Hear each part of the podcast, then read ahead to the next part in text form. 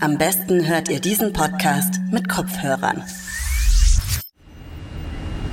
10, 9, 8, 7, 6, 5, 4, 3, 2,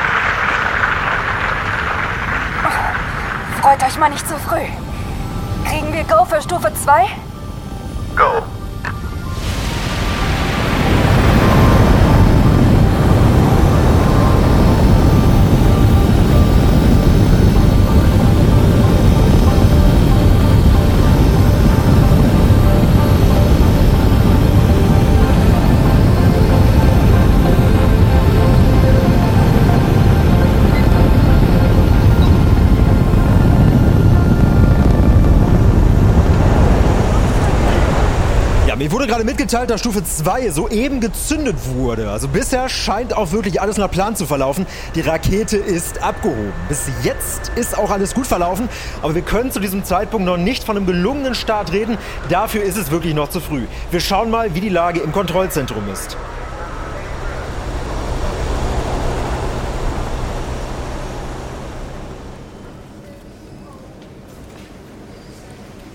Sechs Minuten. Linda, kannst du Go für Zündstufe 3 geben? Bestätigt. Anna? Hörst du mich? Bist du bei Bewusstsein? Ja, Bist du bei Bewusstsein? ja, bin da. Go für Stufe 3. Es passiert nichts. Ich versuch's von hier aus.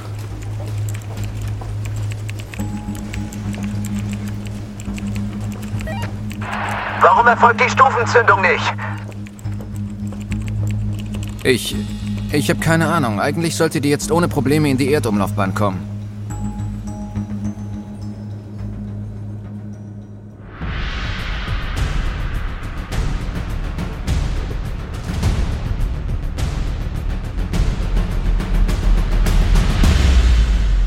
Mission Mars. Der Geo-Podcast über die erste Reise zum roten Planeten. Eine Produktion der Audio Alliance. Hallo, ich bin Michael Büker, Astrophysiker und Wissenschaftsjournalist. In diesem Podcast trifft Forschung auf Fiktion. Ihr hört abwechselnd ein Hörspiel über die Crew der Thunderbird und ich erzähle euch, was die Wissenschaft schon heute über eine Reise zu unserem Nachbarplaneten weiß. Folge 3. Say Scotty. Wie auch die Thunderbird sehen praktisch alle Raketen beim Start noch völlig anders aus als während der Reise. Sie werfen schon in den ersten Minuten des Flugs mehrere sogenannte Raketenstufen ab. Leere Tanks und ausgediente Triebwerke stürzen dabei einfach ins Meer. Entlang des Wegs lässt eine Weltraummission ständig überflüssig gewordene Teile zurück. Dadurch werden Raketen und Raumschiffe Stück für Stück kleiner, je länger sie unterwegs sind. Nehmen wir ein prominentes Beispiel. Die Rakete, die die ersten Menschen zum Mond brachte, die Saturn V. Sie war beim Start etwa 111 Meter hoch. Als die drei Raumfahrer zur Erde zurückkehrten, war von der Saturn V nur noch eine Kapsel übrig, die schlappe drei Meter groß war. Der Grund für diese Schrumpfkur liegt in der Physik, genauer gesagt in der sogenannten Raketengleichung. Die Raketengleichung beschreibt die Grundlage der gesamten Raumfahrt. Sie besagt unter anderem, eine Rakete kann umso besser beschleunigen, je mehr Treibstoff sie ausstößt und je leichter sie ist. Aus der vorangegangenen Folge wissen wir schon, dass eine Rakete nur dann die Erde verlassen kann, wenn sie schnell genug fliegt. Wer ins All fliegen will, muss mindestens 8 Kilometer pro Sekunde schnell sein. Alles, was langsamer fliegt, fällt nach Minuten oder Stunden zurück zur Erde. Und weil Raketen mächtig groß und schwer und teuer sind, müssen sie diese Geschwindigkeit möglichst effizient erreichen. Das heißt, mit so wenig Treibstoff und so wenig Gewicht wie möglich. Also heißt es auf dem Weg ins All abspecken. Die Rakete wirft so bald wie möglich jedes überschüssige Kilogramm ab. Vor allem leere Tanks und ausgediente Triebwerke. Einen Tank schickt man natürlich erst dann zurück Richtung Erde, wenn er leer ist. Damit man aber so schnell wie möglich sein Gewicht loswerden kann, wird in Raketen der Treibstoff meist auf mehrere kleine Tanks verteilt, die nach und nach abgeworfen werden. Soweit so einleuchtend. Aber warum sollte man Triebwerke abwerfen wollen? Weil Raketentriebwerke zu unterschiedlichen Zeitpunkten unterschiedliche Aufgaben haben. Beim Start müssen sie so viel Schub liefern wie möglich. Volle Pulle. Im Kampf gegen die Schwerkraft sind die ersten paar Kilometer die härtesten. Doch das ändert sich im Laufe des Flugs. Ab einer gewissen Höhe und Geschwindigkeit müssen die Triebwerke nicht mehr ganz so stark schieben. Sie können mit weniger starkem Schub und dafür sparsamer laufen. Mit der Flughöhe ändert sich sogar die ideale Form eines Triebwerks. Um am Erdboden die maximale Effizienz zu erreichen, sollte die glockenförmige Düse unten am Triebwerk der Rakete eher klein sein, mit einem Durchmesser von 1 bis 2 Metern. Grund ist der hohe Luftdruck der Erdatmosphäre. In großer Höhe ist der Druck jedoch viel geringer und weit draußen im All gibt es überhaupt keine Luft. Die ideale Triebwerksdüse für diese Umgebung ist deshalb knapp doppelt so groß, also 2 bis 3 Meter. Wenn man das hört, dann denkt man sofort, dann bauen wir eben verstellbare Triebwerke. Sie können ihren Schub regulieren und die Düsen können mit irgendwelchen Klappen oder Mechanismen größer und kleiner werden, je nach Bedarf. Doch das ist kaum praktikabel. Die meisten Raketentriebwerke können ihren Schub nur sehr begrenzt rauf und runter regeln. Sie brauchen sozusagen einen gewissen Wumms, um überhaupt zu laufen. Und auch die zweite Lösung ist leider keine. Die Belastungen für Triebwerke sind so gewaltig, dass verstellbare Düsen nie über das Versuchsstadium hinausgekommen sind. Solche feingliedrigen Mechanismen sind in einem Raketentriebwerk einfach fehl am Platz. Es erfordert schon sehr viel Ingenieurskunst, damit sich Triebwerke nicht selbst zerlegen und manchmal tun sie es trotzdem. Immerhin werden sie mehrere tausend Grad heiß, während sie von explosiven Gasen durchströmt werden und dabei vibrieren wie eine Rüttelplatte. Die Größe der Triebwerksdüse ist deshalb immer ein unliebsamer Kompromiss zu groß für den größtmöglichen Schub am Erdboden, aber zu klein für die ideale Performance im Vakuum. Und schon klingt es gar nicht mehr so seltsam, Triebwerke im Flug abzuwerfen. Zusammen mit der Idee, leere Tanks loszuwerden, ergibt sich das Konzept einer Raketenstufe. Eines oder mehrere Triebwerke zusammen mit ihren dazugehörigen Tanks werden zum richtigen Zeitpunkt im Flug gemeinsam abgeworfen.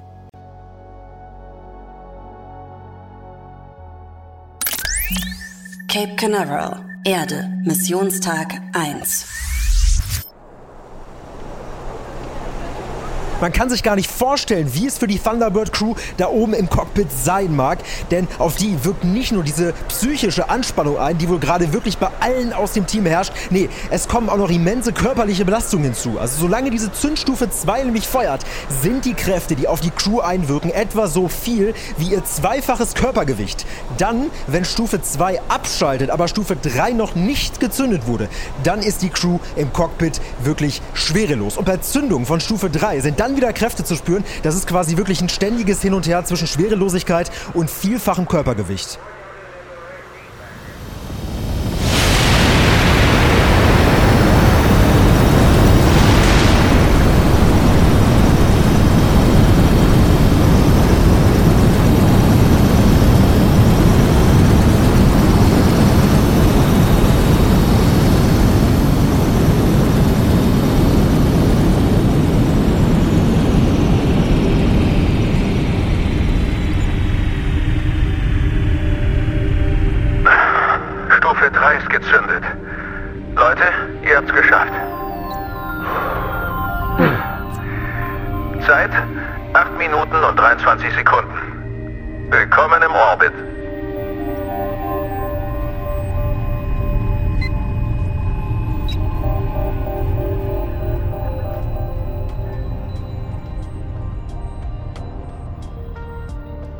Seit den Tagen von Juri Gagarin und Neil Armstrong hat sich die Form einer Rakete kaum verändert.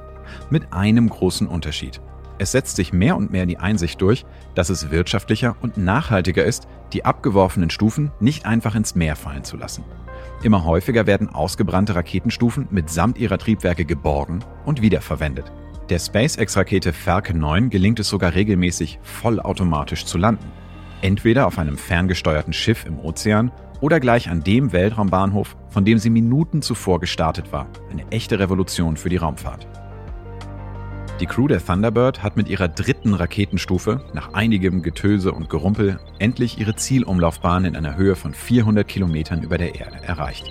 Der Crew der Thunderbird ist eine ganze Raketenstufe vom Herzen gefallen, nun da die ersten Minuten des Höllenritts ins All geschafft sind. Ein paar Stunden verschnaufen. Dann heißt es, nächster Halt ISS. So, Schönheitsschlaf beendet. Wir docken jetzt an. Thunderbird an ISS, bitte komm. Hier ISS. Es spricht Kommandant Haru Nakamura. Hallo Haru, hier ist Anna Ruiz Nichols. Ich brauche von euch das Go für Softdocking. Kann losgehen. Go für Softdocking. Danke. Calvin, bist du auch da? Anwesend. Go für Softdocking. Bestätigt.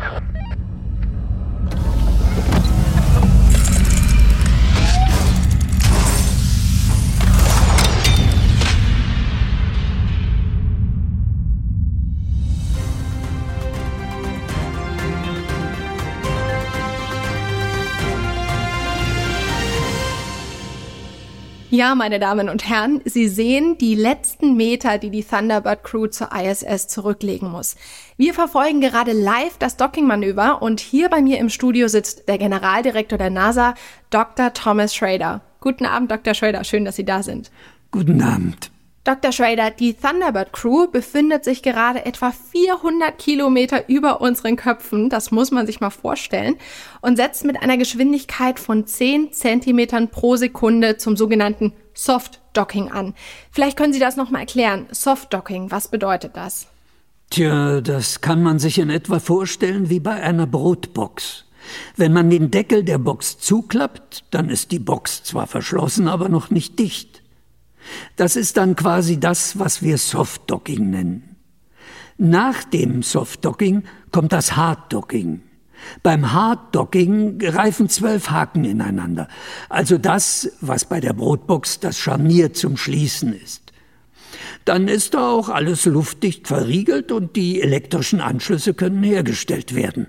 Ja, liebe Zuschauerinnen und Zuschauer, wir sind jetzt beim sogenannten Crew Hands-Off Point angekommen. Das bedeutet, wie der Name schon sagt, jetzt muss die Crew die Finger weglassen, denn wir sind noch etwa zwei Meter entfernt und ab diesem Punkt darf man nicht mehr eingreifen. Dr. Schrader, was macht man, wenn jetzt noch was schief geht? Darf die Crew dann doch noch was ändern oder ist der Versuch damit schon gescheitert, bevor man überhaupt angedockt hat? Ab dem Punkt läuft alles automatisch. Da kann eigentlich gar nichts mehr schiefgehen. Wenn irgendetwas nicht so ist, wie es sein sollte, dann würde ein Computer das Raumschiff einfach automatisch zurücksetzen. 50 bis 100 Meter. Und es dann nochmal probieren. Also eigentlich kann hier gar nicht mehr viel schief gehen. Ich höre auch gerade aus der Regie, es hat geklappt. Und wir hören mal rein, was der Capcom dazu sagt. Contact and Capture. Ja, mehr muss man dazu dann nicht sagen. Das war das Signal dafür, dass der Softdocking-Vorgang erfolgreich abgeschlossen wurde. Dr. Schrader, was passiert jetzt? Ja, nun wird die Brotdose luftdicht verriegelt. Das Harddocking beginnt. Die Crew der Thunderbird spricht auf ihrem Flug nicht einfach mit irgendwem im Kontrollzentrum über Funk. Sie hat einen festen Gesprächspartner, nämlich den oder die Capcom. Das ist kurz für Capsule Communicator, frei übersetzt, die mit der Kapsel sprechen. Das Konzept entstand in den ersten Jahren der amerikanischen Raumfahrt, als Astronauten im Project Mercury auf umgebauten Atomraketen in telefonzellengroßen Blechkapseln um die Erde gerast sind. Die Idee? Die Astronauten sollen auf ihren gefährlichen Flügen ihre Informationen und Anweisungen von einer Stimme bekommen, mit der sie vertraut sind. Deshalb waren die Capcoms immer auch selbst Astronauten. Sie wussten, was es hieß, mit einer Rakete loszudonnern und das eigene Leben aufs Spiel zu setzen. Sie waren mit den Bedingungen in der Raumkapsel genauso vertraut wie die Insassen. Dieser Funkverkehr von Astronaut zu Astronaut war der effizienteste Weg, wichtige Informationen weiterzugeben. Natürlich kann ein Capcom auf der Erde nicht rund um die Uhr arbeiten. Deshalb wechseln sich im Kontrollzentrum mehrere Capcoms in Schichten miteinander ab. Es wird aber darauf geachtet, dass in besonders heiklen Momenten des Flugs eine Person am Mikrofon sitzt, die erstens möglichst viel Erfahrung hat und die der Crew zweitens möglichst eng vertraut ist. Für die Crew der Thunderbird ist das Calvin. Er begleitet deshalb auch den Anflug zur internationalen Raumstation.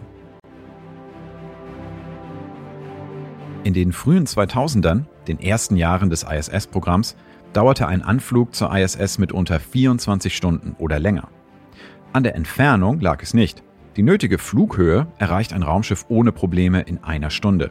Aber der Anflug ist sehr kompliziert. Wenn ein Raumschiff an der ISS andocken soll, muss es zur selben Zeit am selben Ort sein wie die Station. Hinzu kommt, es muss auch fast exakt dieselbe Geschwindigkeit haben. Sonst könnte es einfach an der Station vorbeirauschen oder sogar mit ihr kollidieren. Sind sich Raumschiff und Station endlich nahe genug, beginnt eine stundenlange Prozedur des Manövrierens. Mit wenigen Zentimetern pro Sekunde schleicht das Raumschiff auf die Station zu, um zielsicher und unfallfrei die Andockstelle zu erreichen. In jahrzehntelanger Arbeit haben die amerikanischen und sowjetischen Raumfahrtprogramme diese Andockmanöver und die nötigen Gerätschaften entwickelt. Die Amerikaner erprobten sie erstmals in den 60er Jahren im sogenannten Gemini-Programm. Die sowjetische Seite erprobte derweil das Andocken ihrer Soyuz-Raumschiffe mit den Salyut-Raumstationen. Im Juli 1975 kam sogar erstmals ein gemeinsam entwickelter Andockmechanismus zum Einsatz. In einem historischen Zusammentreffen wurde das letzte amerikanische Apollo-Raumschiff mit einem sowjetischen Soyuz-Raumschiff zusammengekoppelt, mit global politischen Folgen. Der historische Händedruck zwischen Deke Slayton und Alexei Leonov markierte eine zwischenzeitliche Entspannung im Kalten Krieg. Die für diesen Flug entwickelte Andocktechnik bildete die Grundlage für den Aufbau der internationalen Raumstation mit Modulen aus den USA, Russland, Europa und Japan. Nach dem Ende des amerikanischen Space Shuttle-Programms waren in den 2010er Jahren die russischen Soyuz-Raumschiffe die einzige Möglichkeit, Menschen zur ISS zu bringen. In dieser Zeit wurde ihre Anflugprozedur perfektioniert und dauert heute nur noch sechs Stunden oder sogar weniger. Auch die Crew der Thunderbird hat einen solchen Anflug hinter sich. Sie ist nun auf der ISS zu Gast. Doch das eigentliche Ziel ihrer Reise liegt noch etliche Millionen Kilometer und viele Monate des Flugs entfernt.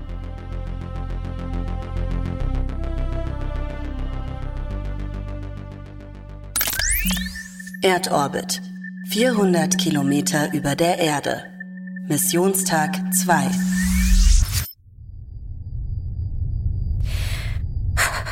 Irgendwie hat mir der Start doch mehr zugesetzt, als ich dachte. Ich fühle mich ganz komisch. Isaac, sind meine Hände schwitzig? Oh, ich. Ähm, nee, sind nicht schwitzig. Ah, Jesse, hast du dir die Steckbriefe nochmal angeschaut? Das muss jetzt sitzen. Ja, habe ich. Haro aus Japan, Patricia aus Italien, Dominika aus Polen, Agustin aus Chile und ähm, Evelyn und David aus den USA. Genau, danke, Sunny. Die kennst du doch schon. Ja, ich bin nicht so gut mit Namen, weißt du doch. Oh, lass die das lieber nicht merken. Ready?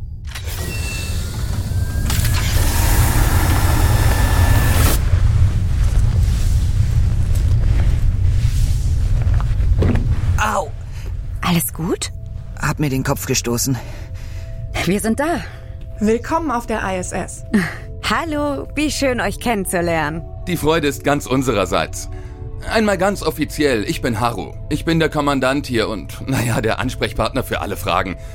Tradition first. Wir machen jetzt erstmal ein Gruppenfoto. Say cheese. Oh, wartet, Scotty fehlt. Wer? Unser Stofftier. Ein Adler für die USA.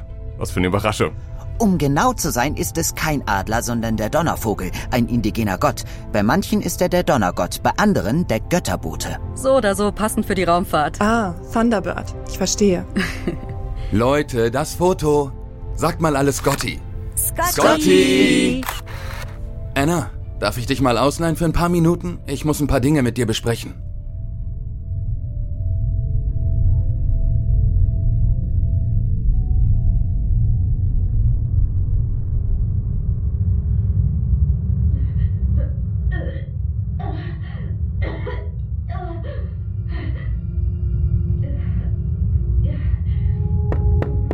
Hallo?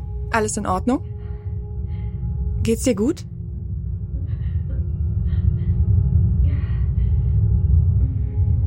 Die Reise kann manchmal ganz schön auf den Magen schlagen. Ich kenne das. Brauchst du irgendwas?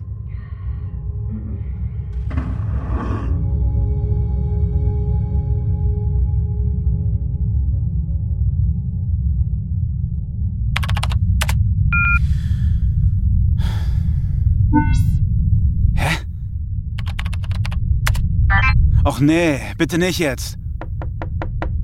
Alles gut bei dir? Ja, ich. Ich habe mich nur aus meinem Account ausgesperrt. Wollte eigentlich gerade mit meinem Bruder telefonieren. Ach, das passiert uns auch ständig. Wir teilen uns mittlerweile alle Accounts. Wird hier ziemlich kuschelig auf Dauer. Was macht das dann schon für einen Unterschied? Hm, ja, guter Punkt. Brauchst du meinen Account? Nee, danke, alles gut. Ich kenne das Passwort meiner Frau. Roger that. Dann lass ich dich mal in Ruhe arbeiten. Browser, Browser, Browser. Ah, da. Und dann Google. Was zum... Was machst du an meinem Laptop? Ich... Ich wollte mit Liam telefonieren. Ich habe mich aus meinem Account ausgesperrt. Hm. Hättest wenigstens Bescheid geben können. Tut mir leid, Schatz. Ich wollte dich nicht in deinem Meeting stören. Meeting? Haru hat mir nur die Kaffeemaschine erklärt. Oh, ach so. Du wirkst angespannt. Nein, ich... Also... Ich finde nur das Programm für die Anrufe nicht. Oh, lass mich mal ran. Was? Hast du was zu verheimlichen? Nee, hast du mir was zu verheimlichen? Nein. Warum sollte ich? Weiß ich nicht. Nur so. Hm.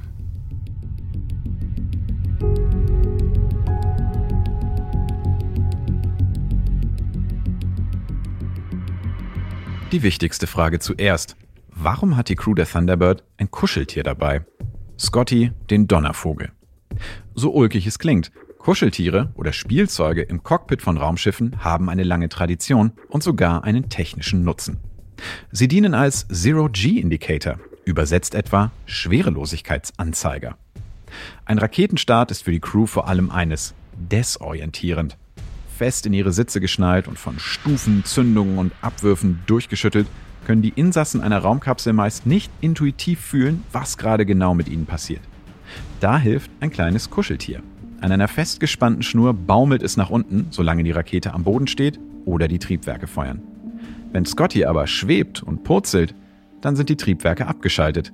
Dann befindet sich die Kapsel im freien Fall und ihre Insassen in der Schwerelosigkeit. Es ist eine von zahlreichen kuriosen Traditionen in der Raumfahrt. Nach dem Start jedes Space Shuttles gab es im Kontrollzentrum von Cape Canaveral für jedes Bodencrewmitglied eine Portion Bohnen. Denn das war beim ersten Flug 1981 auch so gewesen. Im kasachischen Baikonur, wo die Soyuz-Raumschiffe starten, hinterlassen Raumfahrerinnen und Raumfahrer ihren Namen an der Tür desjenigen Zimmers, in dem sie ihre letzte Nacht auf der Erde verbracht haben, weil es Juri Gagarin 1961 auch so gemacht hatte. Von einer weiteren Tradition, die auf Juri Gagarin zurückgeht, gibt es nur Erzählungen, aber keine Bilder. Die Crews der Soyuz-Raumschiffe legen demnach auf der langen Busfahrt von ihrer Unterkunft zur Startrampe einen Stopp ein, um an den rechten Hinterreifen zu pinkeln. Frauen, so heißt es, halten für jenen Moment extra ein Fläschchen mit ihrem Urin bereit, um es auf den besagten Reifen zu schütten. Doch zurück zum Flug der Thunderbird. Warum macht sie einen Zwischenstopp bei der ISS, anstatt direkt zum Mars zu fliegen? Zum einen erhöht es die Chancen, im Fall von Problemen mit dem Raumschiff Zuflucht zu finden oder Reparaturen durchzuführen. Zum anderen wartet die Thunderbird hier auf Treibstoff. Mit der nötigen Treibstoffmenge für die gesamte Mars-Mission hätte die Rakete gar nicht erst abheben können. Also wird im Erdorbit nachgetankt. Ferngesteuerte Frachtraketen bringen diesen Nachschub. So ähnlich soll es laufen, wenn in den kommenden Jahren die SpaceX-Rakete namens Starship für das amerikanische Artemis-Programm Menschen zum Mond bringen soll. Ein guter Anlass, um einmal genauer über den Treibstoffverbrauch von Raumschiffen zu sprechen. Fast alles daran ist anders, als man im ersten Moment denkt. Die Physik, die hinter Umlaufbahnen und Flügen zu anderen Himmelskörpern steckt, wird Orbitalmechanik genannt. Das klingt kompliziert und ist es auch. Aber wir machen es uns leicht. Wir sprechen nur über die Einzelheiten, die besonders interessant sind, die überraschend sind und für die Crew der Thunderbird von Bedeutung. Auf der Erde verbraucht man während einer Reise ständig Energie, um überhaupt in Bewegung zu bleiben. Ein Auto muss laufend Benzin verbrennen oder Strom aus der Batterie ziehen, sonst bleibt es stehen. Auch Flugzeuge, Schiffe und Züge müssen ständig angetrieben werden, wenn sie irgendwo ankommen sollen. Im All ist das anders. Hier gibt es keine Luftreibung, keine rollenden Reifen, keine Wellen und keine quietschenden Schienen. Ein Raumschiff kann unter den richtigen Umständen jahrelang auf seiner Umlaufbahn bleiben, ohne dafür etwas tun zu müssen. Das klingt, als könne man sich im All bewegen, ohne nennenswert Treibstoff zu verbrauchen. Aber auch das ist nur die halbe Wahrheit. Um ferne Ziele anzufliegen, muss man seine Umlaufbahn schließlich ändern. Jahrelang die Erde zu umkreisen, ist vielleicht nett, aber es bringt einen nicht zum Mars. Dafür ist es nötig, die Umlaufbahn zu ändern und das kostet Energie. Dabei sind diese Triebwerkszündungen im Vergleich zur Flugzeit meist kurz. Die Apollo-Astronauten mussten auf ihrem Weg zum Mond ihr Haupttriebwerk nur sechs Minuten zünden, um dann drei Tage zum Mond zu fliegen. Jedoch muss die genaue Geschwindigkeit, die dadurch erreicht wird, präzise berechnet werden. Nur fünf Minuten und sie hätten den Mond nie erreicht. Sieben Minuten und sie wären vorbeigeflogen. Auf den nötigen Treibstoff für ihre Reise wartet die Crew der Thunderbird auf der ISS. Wenn ihr Raumschiff aufgetankt wird, wird erstmals eine menschliche Besatzung mit rund 12 Kilometern pro Sekunde von der Erde wegkatapultiert, schnell genug, um einen fremden Planeten zu erreichen. Niemals. Wirklich, ich schwöre, das ist so passiert. Augustin, ich glaube, es wird Zeit, den Beutel zu holen. Uh, ja. Den Beutel? Den berühmt-berüchtigten Beutel mit der klaren Flüssigkeit. Augustin hat beim Packen nur vergessen, draufzuschreiben, was drin ist. Passiert den Besten. Aber seid sparsam damit. Was weg ist, ist weg. Ah, verstehe. Anna, dreh dich mal weg. Oh, nix da. Der Captain kriegt zuerst.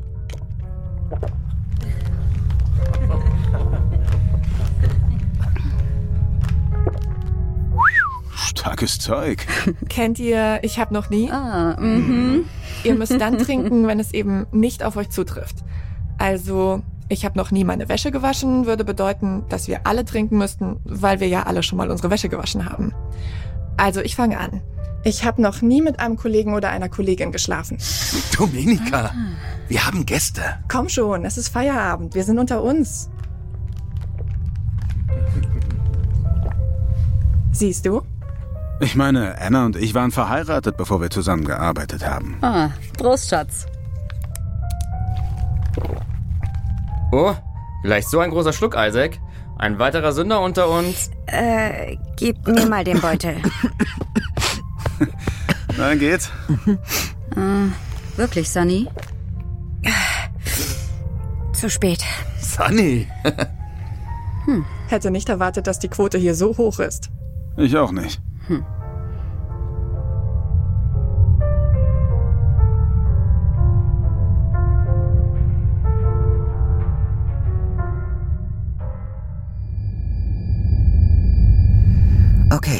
Sieht so aus, als würde es nicht mehr lange dauern, bis der Tanker nah genug hier an unserer Umlaufbahn ist. Das heißt, wir können uns startklar machen. Schade, dass ihr uns so schnell wieder verlassen müsst. Gestern Abend war wirklich schön mit euch. Ich würde ja auch gerne noch länger bleiben, aber wir haben echt noch eine lange Reise vor uns. Und wir freuen uns, ein Teil davon sein zu dürfen. Endlich mal wieder was los im Orbit. Erst ihr und jetzt noch die Chinesen mit ihrer neuen Crew auf der Raumstation. Ach ja, und danke, dass wir euch quasi als Tankstelle benutzen dürfen. Gerne. Isaac, wie sieht's aus? Los geht's.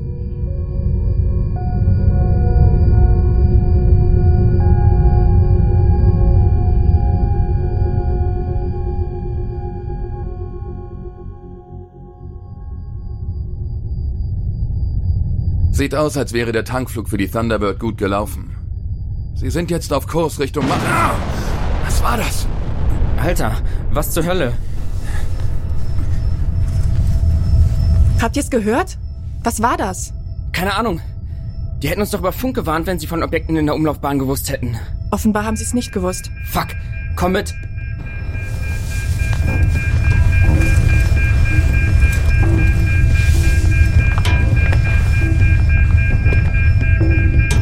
Haru? Was ist passiert? Stromversorgungsalarm. Ein Solarpanel wurde getroffen. Was? Wovon? Gab es eine Satellitenkollision? Lass mich kurz nachsehen. Oh nein. Das hat uns gerade noch gefehlt. Was? Zeig mal. Fuck. Leckalarm. Ein Modul verliert Luft. Scheiße.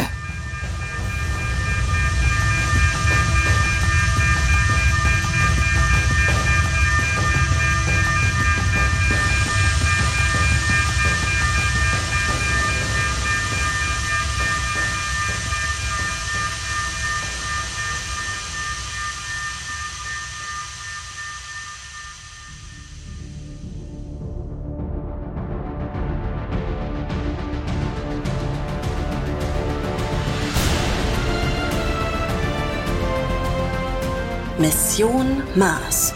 Der Geopodcast über die erste Reise zum roten Planeten ist ein Podcast von RTL Plus und eine Produktion der Audio Alliance. Mit Vanessa Frankenbach als Anna, Sebastian Für als Jesse, Felix Isenbügel als Isaac, Esra Vural als Sun Hee und Florian Kleid als Calvin.